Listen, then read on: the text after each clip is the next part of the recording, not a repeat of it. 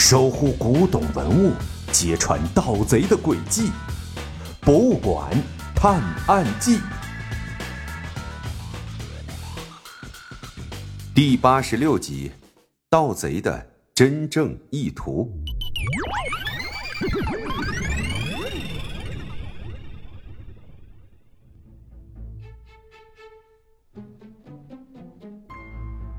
小盲道他们在博物馆里等着审讯结果。可是令人失望的是，在两个地方找到的嫌疑人，基本都可以确认没有问题。看来，盗贼是在故意迷惑咱们，这是要玩心理战呀！小盲道回顾着白天的事情，感觉自己的情绪确实受到了一些影响。没错，这虚虚实实的招数，应该是跟中国的兵法学的。不过。以我对他们的了解，他们肯定出现在了这栋大楼和鼓楼，在惊险边缘才会更刺激。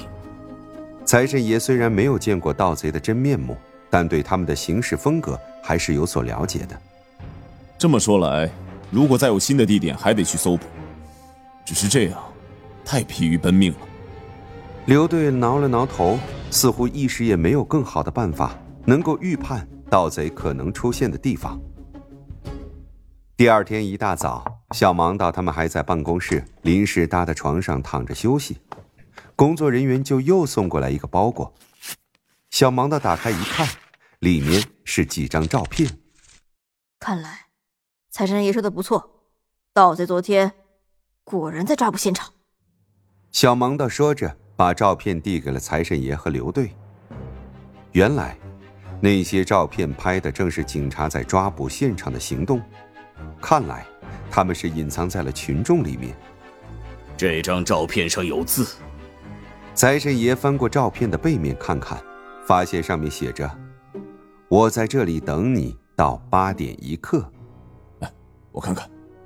刘队接过照片，看着正面的画面，非常的眼熟，可是，一时想不起来这是哪儿。要说信息搜索，你们人类的大脑可是比我的人工智能系统差远了。还是我来吧。小小贤接过照片，眼睛一眨就把照片的样子输入了系统之中，然后和网络上海量的图片做比对。找到了，这里是大唐不夜城。人工智能搜索信息的能力果然是强大呀！离八点一刻还有十八分钟，刘队，请当地同事赶紧行动吧。小盲道一看时间又不多了，赶紧催促着刘队。就这样，在接下来的两天时间里，他们陆续的收到很多个包裹，每一个包裹都暗含一个地点。可是，直到约定的盗贼日期快要过去了，还没有找到盗贼的身影。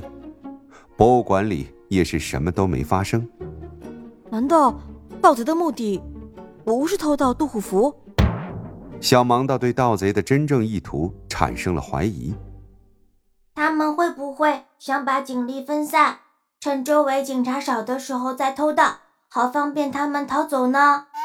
小小贤挠着后脑勺，做出了一副思考的样子。不会这么简单。如果只是为了方便逃跑，在同一时间把警察支走，岂不是更好？财神爷也在琢磨着盗贼的意图。乔小贤，在地图上显示一下盗贼这几天出现的位置。